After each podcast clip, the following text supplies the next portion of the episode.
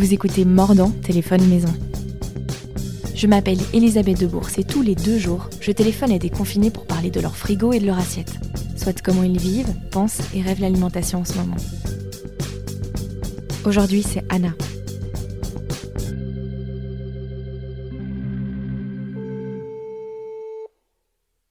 Allô?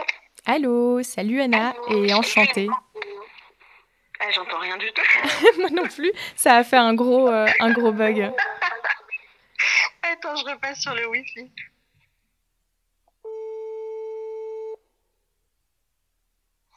Allô?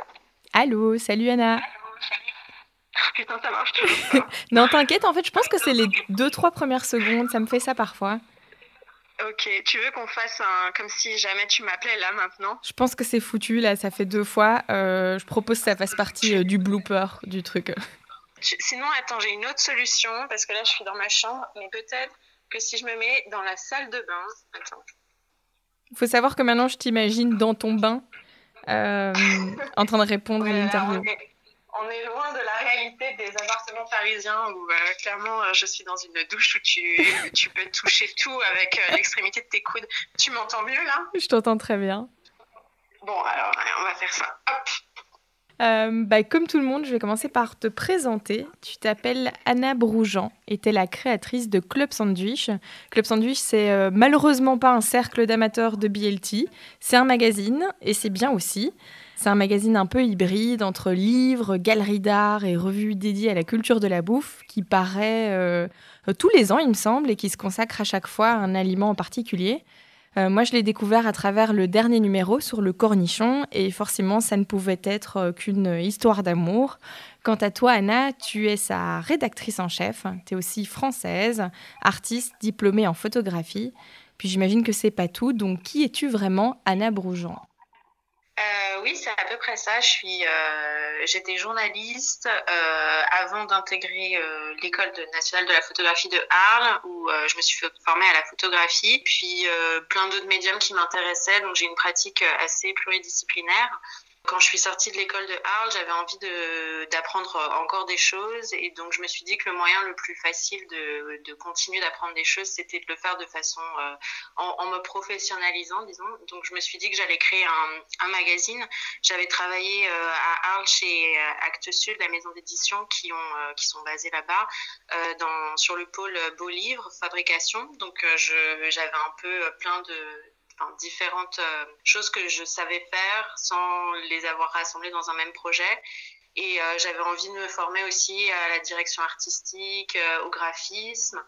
Donc je me suis dit que ce serait bien de tout rassembler dans un même projet. C'est comme ça qu'est né Club Sandwich. Euh, il y a cinq ans maintenant, on a fait un numéro sur euh, l'œuf, un numéro sur le champignon, euh, celui sur le cornichon que tu as vu, et le chocolat qui devait sortir là pour Pâques et qui aura un petit peu de retard vu que c'est pas non plus les priorités de mettre les facteurs, les imprimeurs, etc.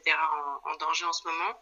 Et c'est une façon de parler de l'alimentation un peu différente vu que moi c'est pas forcément l'alimentation, l'assiette en tout cas, les chefs, les tendances, c'est pas quelque chose qui m'intéresse plus que ça. Moi, ce qui m'intéressait, c'était de parler de nourriture de façon euh, théorique et de mêler euh, une approche aussi artistique avec euh, donc toutes les œuvres qui sont dans le magazine. C'est des œuvres d'artistes, soit que je vais piocher dans l'histoire de l'art, soit des œuvres de jeunes artistes que je commissionne pour le magazine.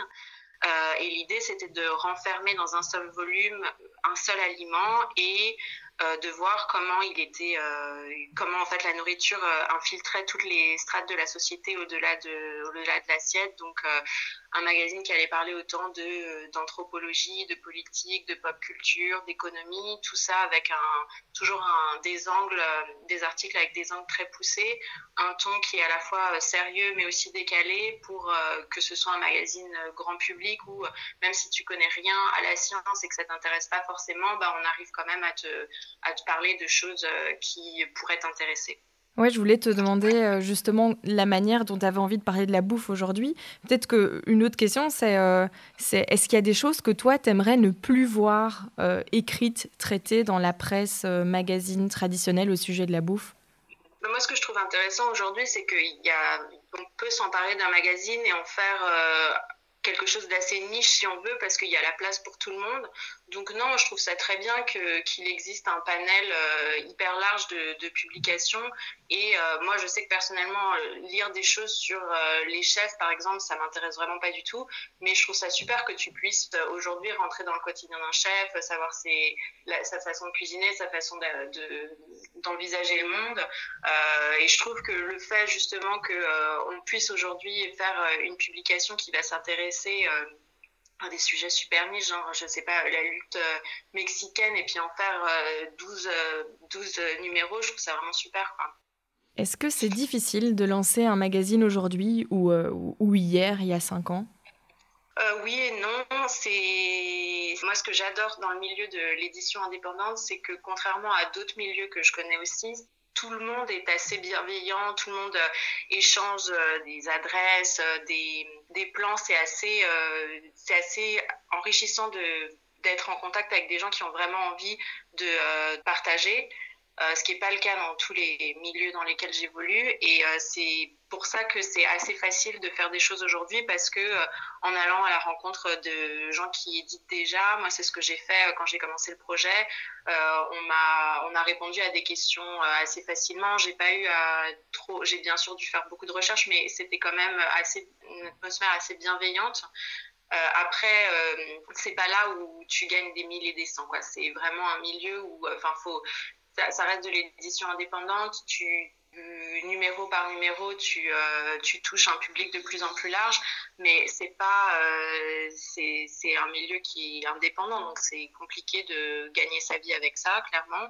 Mais je pense que la plupart des gens le font pas pour ça, ils le font parce que euh, ça te permet d'avoir une sorte de vitrine que tu peux montrer pour ensuite démarcher avec soit un studio, soit toi en tant qu'indépendant. Mais clairement, faire un magazine en se disant ça va être, il va y avoir un business model rentable dès le début, ça va être, c'est compliqué.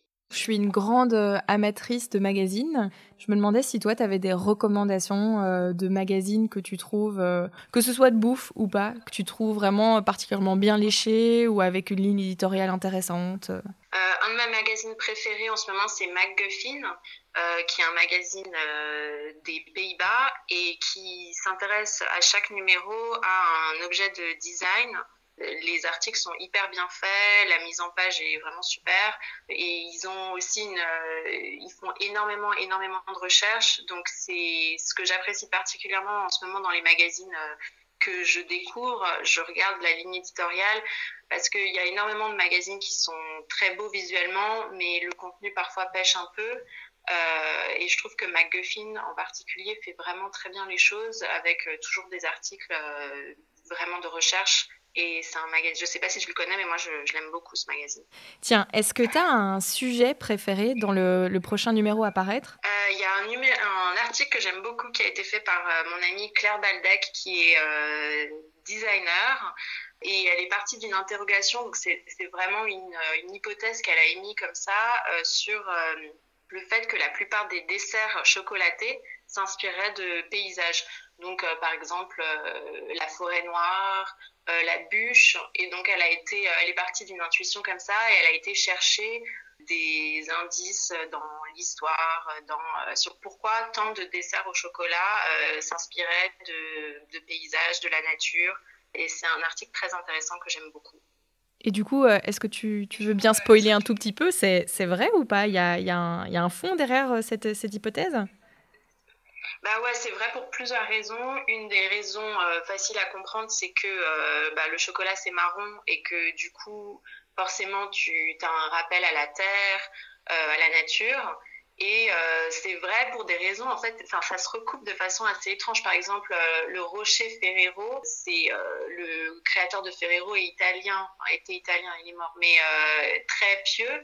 Et donc, il y a toute une histoire sur le rocher de la Vierge, qui est le rocher en Italie où la Vierge est apparue. Et donc, il a voulu reprendre cette forme pour donner à son entreprise toutes les chances, mettre toutes les chances de son côté. et puis, tu as des choses aussi comme le coulant de, tu vois, le gâteau coulant qui est inspiré aussi d'une montagne et l'intérieur comme un cœur volcanique.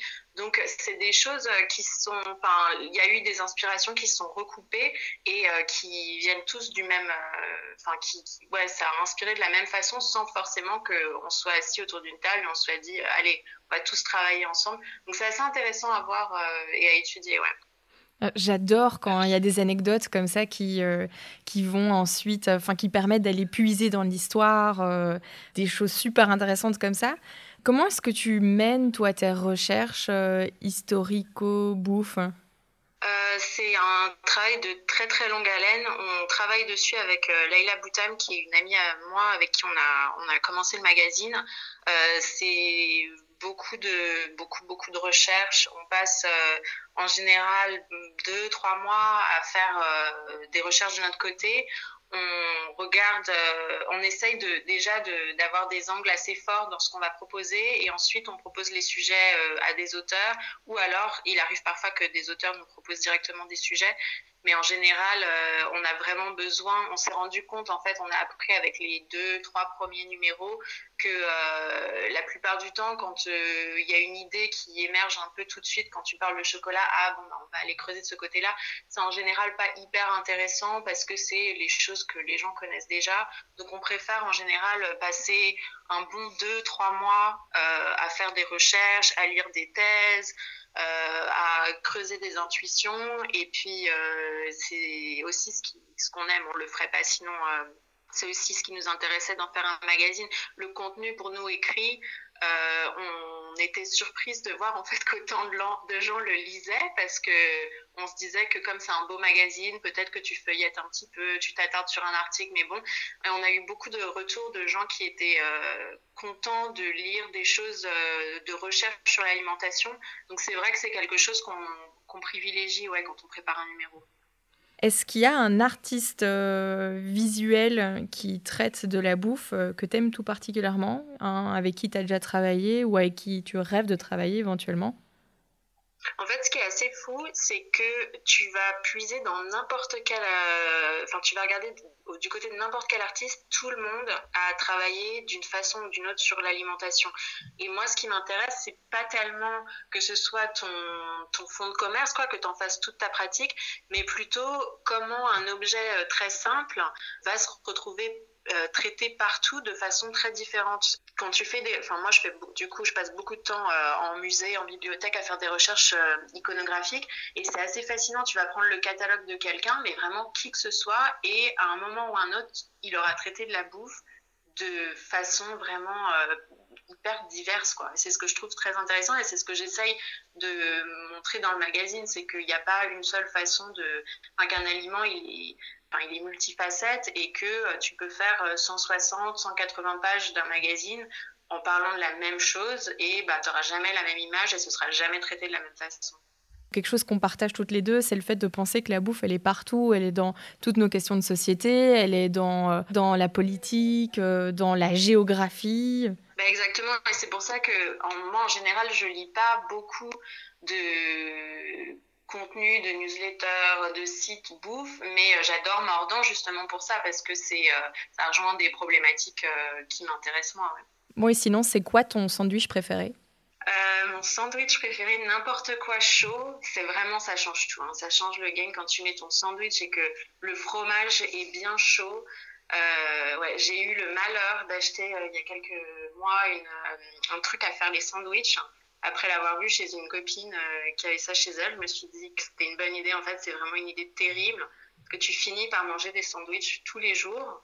Et, euh, je sais pas si c'est le, je sais pas si c'est le meilleur, euh, la meilleure chose qui me soit arrivée quoi ces derniers mois. Et dis-moi, tu te nourris de quoi en ce moment? En ce moment, c'est un peu compliqué. Je suis quelqu'un qui n'est pas très casanier ni très domestique. J'aime pas vraiment beaucoup rester à la maison. Et en général, je mange quand même beaucoup dehors. Euh, j'ai pas été euh, élevée en faisant la cuisine ou en regardant des gens qui faisaient la cuisine. Du coup, même si je, suis curieuse et j'aime bien apprendre des choses, et que j'adore manger, j'ai pas vraiment euh, eu envie d'investir beaucoup de temps euh, avant maintenant pour euh, apprendre à faire la cuisine. Du coup, euh, quand je me suis retrouvée enfermée, c'était quand même un petit peu compliqué. Je me suis dit que j'allais quand même pas me nourrir d'omelettes et de salade euh, pendant tout le truc. Donc je me suis dit que j'allais retourner, euh, j'allais vraiment apprendre les bases, les indispensables. Mais en fait, quand je, me, quand je me lance dans un truc, je le fais toujours de façon beaucoup trop intense, avec beaucoup trop d'attentes. Du coup, là, je me suis dit que, par exemple, j'avais jamais fait de purée je me suis dit que j'allais pas regarder la purée de marmiton, tu vois. J'allais pas faire cette recette-là. Je me suis dit que j'allais tout de suite faire la recette de Joël Robuchon. Donc, pour le moment, euh, j'ai pas eu de gros gros échecs, ça va, mais euh, je pense qu'on est vraiment un, un désastre de tout lâcher et euh, finir par manger des sandwichs euh, des sandwichs jusqu'au reste du confinement parce que autant je comprends le plaisir que faire à manger ça apporte, mais pour moi c'est trop difficile de passer du temps et de l'argent à faire un truc. Si c'est raté à la fin, c'est beaucoup trop décevant.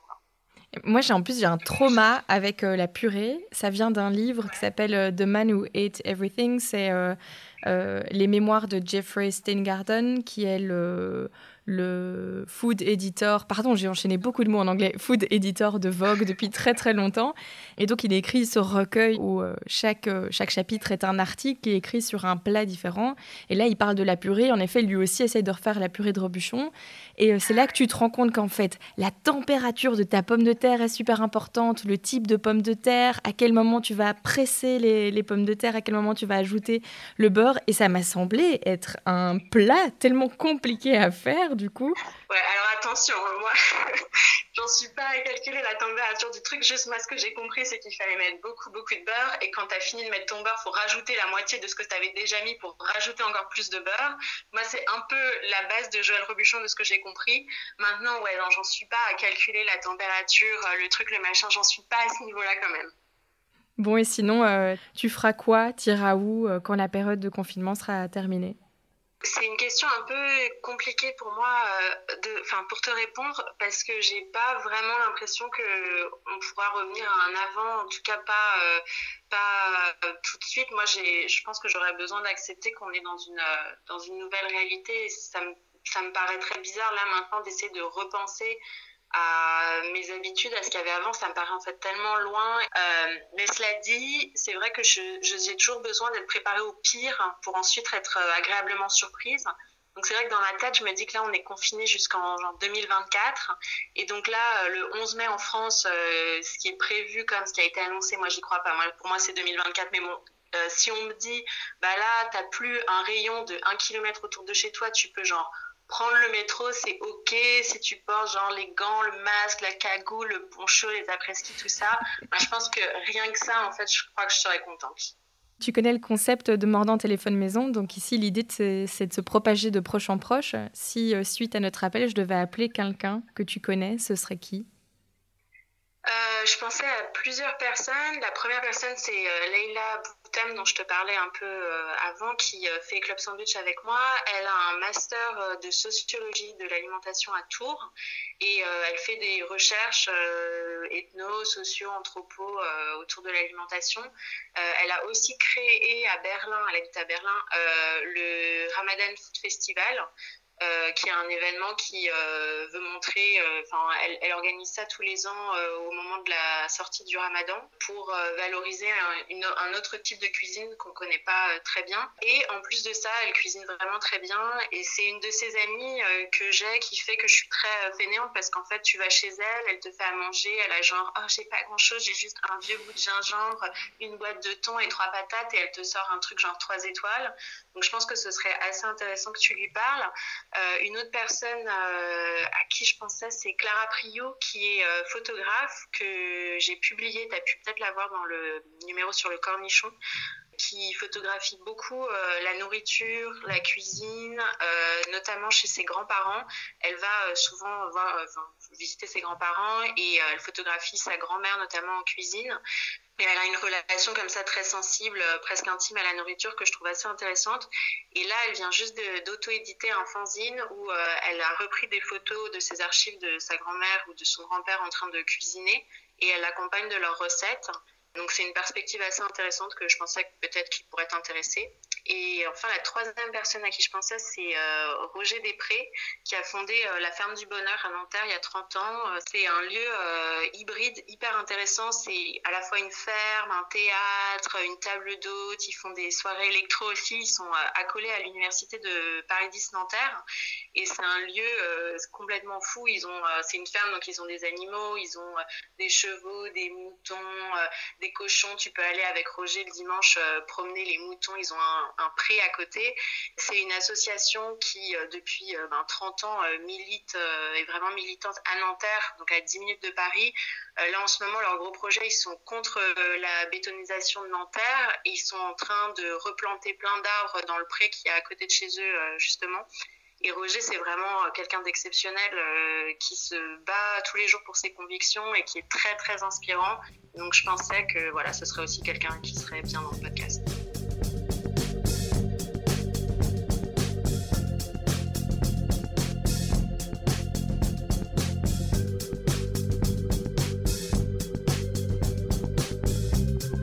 Mordant, c'est plus qu'un podcast confiné. C'est avant tout une newsletter Bouffe et Société, envoyée toutes les semaines. Pour vous abonner, retrouvez-moi sur les réseaux sociaux at ElisabethDBRS. N'hésitez pas à partager cet épisode et tous les autres. Prenez soin de vous